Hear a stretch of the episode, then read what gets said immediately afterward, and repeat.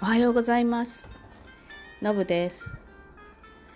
えー、私はですね、出張、今、連続出張中なんです。えっと、4つ出張があって、1つがだいたい5日から6日、まあ、ほぼ1週間みたいなもんなんですけど、そして1日、まあ、ちょっと会社で仕事してっていうことで、まあちょっとあの一人ブラック企業的な感じで仕事してます。あの今週ねもう一本終わると年内は出張もないし、まあ、会社の業務はありますけど、まあ、あの時間的には随分ゆとりのあるような、えー年末が過ごせます。やっぱりね、まあ、年齢はもう致し方ないんだけど、まあ、それだけ続くとねあのやっぱりすごい疲れるんですよね。で疲れの解消ってどうしていくかっていうとまあそもそも睡眠だとかちょっとお風呂ゆっくり入ってみるとかまあいろいろあるんだけどやっぱり、えっと、体の疲れは運動じゃないとどうしてもね解消できないんですよ。あの体がだんだんこう固まってくるっていうんですかね外行ってるし緊張してるし寝床も違うしベッドとかも違うしね。なのでやっぱり疲れは引きずった状態で、まあ、ここ3週目が終わったって、そんなところなんですね。で、まあ、私、あの、うん、まあ、若い頃からスポーツも好きだし、いろいろ、まあ、運動だとか、まあ、運動に伴って栄養だとか、そういうことを、まあ、割かし、あの、勉強してきたりしてるんです。そういうの調べたりとかね、するの結構好きで、そうですね、50、43、4歳の頃からちょっとマラソンを始めて、えー東京マラソン、まあ、4回ぐらい走ったりとか、まあ、そういったことは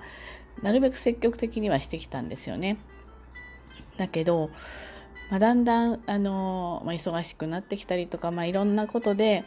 運動したいのにあのできないそんな状況がね結構続いていたりしてでやはり50代になってからあの筋力とかバランスとかねそういうのがすごく悪くなってきたなっていうのを実感してたんですよ。変なところでつまずいたりとかねなんかこうちょっとしたことが疲れたりとか、まあ、当然太ってきちゃうっていうのもあるしでまあいろいろ調べていたわけです。でそういうのねあの例えばあの肩の肩が痛かったり腰が痛かったり膝が痛かったり股関節が痛かったり平らなところでつまずいたり体重が増えたりそういうのってなんかロコロコモっていうんだそうですね。ロコモティブシンドローム運動器症候群ロコモっていうことなんだそうです。で立つとか歩くとかそういったねあの移動機能が低下している状態のことを言うんだそうですね。で、まあ、今ね平均寿命ってすごく上がっててもう世界でもトップクラスなわけですよ。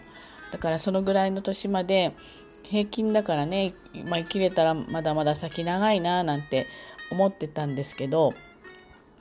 調べていくとですねあの平均寿命といわゆる健康寿命ですよね普通に一人でちゃんと生活していけて、まあ、移動ができてそれにね大きな幅があるのを知ったんですよ。でままず男性の場合ね平均寿命がね81歳で健康寿命がね72歳なんです。そここね9歳9年健康じゃない寿命があるってことなんですよね。で女性の場合は平均寿命が87歳で健康寿命が75歳女性なんかはもう12年の差があるんですよ。そうするとまあね例えばまあ本当の病気なら仕方がないんだけど病気じゃなくても要介護だったり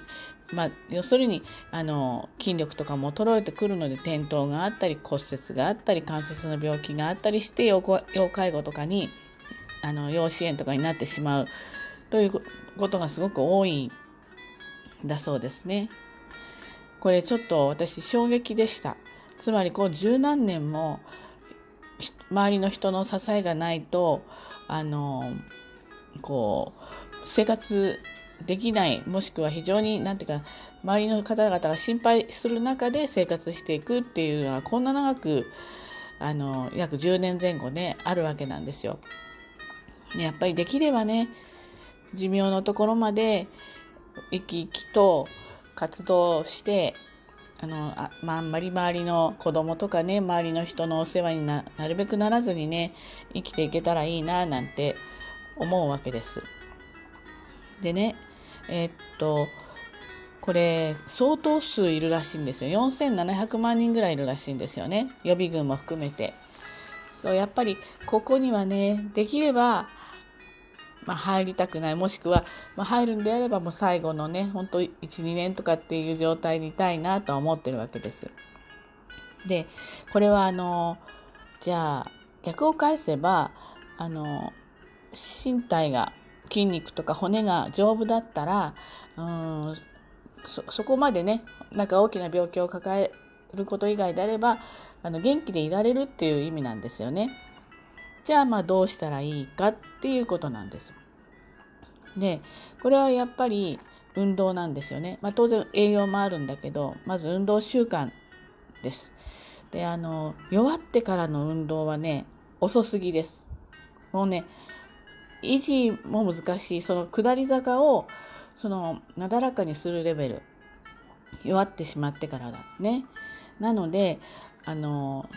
やっぱりスタートは早い方がいいわけです。そうすればその年齢の例えば55歳で始められたら55歳のところを維持できていったり、まあ、もしくは55歳から少し若返っていってそこから老化がね来たりっていうそういうこう描く線が違ってくるわけですね。早ければ早いほど早く運動習慣を身につけるほどその最終的に、え筋力とかは維持できるっていう風な考え方でいいんだと思います。で運動習慣ってねあの私なんか結構頑張っちゃうもう絶対頑張るよとかっていうタイプなんだけどこれね結果続かないんですよ。あの頑張るっていうことは時間的なのか、えー、お金の面なのか何でしょう、うん、何かしかあの少し我慢をしてやる時間を割くっていうことになるんですよね。そうするとなかなか難しいところが出てきちゃうんです。なのであの私が思うには頑張らなくってできる運動習慣これをねあの皆さんそれぞれが見つけることがすごい大事なんじゃないかなっていうふうに思うんですね。で、えっと、運動習慣ってね時々運動しますではもう我々の年齢はごめんなさいもう全然ダメです。気分転換レベルね。であのちゃんと筋肉に効かすちゃんと骨に効かすのはやっぱり大事なのは、えー、正しい形で頻度を上げる。ちゃんと週に3回から4回はできる、まあ、ま毎日とかが一番いいんですけど少なくても34回は取り組める内容じゃないとあの効果としては現れにくいと思います。であのまあ、いろんなやり方があると思うんですよね。その人の生活の中で、えー、っと取り入れていけばいいので例えば通勤のある人とかはあの通勤の時に一駅歩く。そうすればね習慣の毎日の生活の中に例えば月水金は一駅歩きましょうとかってすればあの、まあ、身についてくるっていうかねあの頻度も上げられるとかあとまあこれも頻度が大事なんですけど動画を使って運動したり今だったらあとジムやスタジオに通ったりオンラインを利用したりいろいろとあるんですけど方法はやっぱり習慣化できる頑張らなくても習慣化できる要するに楽にあの習慣になるやり方を皆さんやっぱり模索していったらいいかなって思います。私はですねそのマラソンやってた時はもう仕事忙しい時でも朝ちょっと結構早く起きて5時頃起きて走ってそれから仕事行くとか頑張ってやってたんですね。頑張ってやってるので結果的にはフルマラソンとか走れるようになったんですよ。あの痩せたしまあ、ウエストもキュッとなったし、うん、いい状態ではあったんだけど、結局、ちょっと怪我したりとか、うん、ちょっと疲れてきたりとか、例えばマラソンの予定を入れてないとモチベーションも下がるので、あのそういうのダメだったんですね。で、ジムもそう。ジムも空いてる時間が限られている。それから、えっと、ホットヨガもやってたんですけど、プログラムに限りがあったり、やっぱり空いてる時間がダメだったり、えっと、出張が入ってて、えっと、難しかったりと。なので、できないこと多かったんですよね。で、あの、何を今しているかはちょっと今回ではちょっと今回入らないのでそれはまた次回にしますけれどもあの運動不足を解消するためにはやっぱり一番覚えておいてほしいのは、えー、頻度をちゃんと上げることしかも正しいフォームとか正し効率よくねあのやっぱりフォームとかが間違ってると怪我のもとになるのでで怪我してしまうとやれなくなってしまうので正しい形で、えっと、無理なく頻度を上げるこれが自分にとってどういうことをとして取り入れたらいいのかをあの探していくといいと思います。この件についてはね結構私喋りたいことがいっぱいあるので回を分けてねあのお伝えしたいと思います。うん人には平均寿命と健康寿命があって10年前後の、うん、そこには差がある。それをあのちょっと覚えといて今回のラジオではね覚えておいていただけたらいいかなってそういうふうに思います。それでは、えー、私は今日から新潟県にまた行ってきます。ではでは。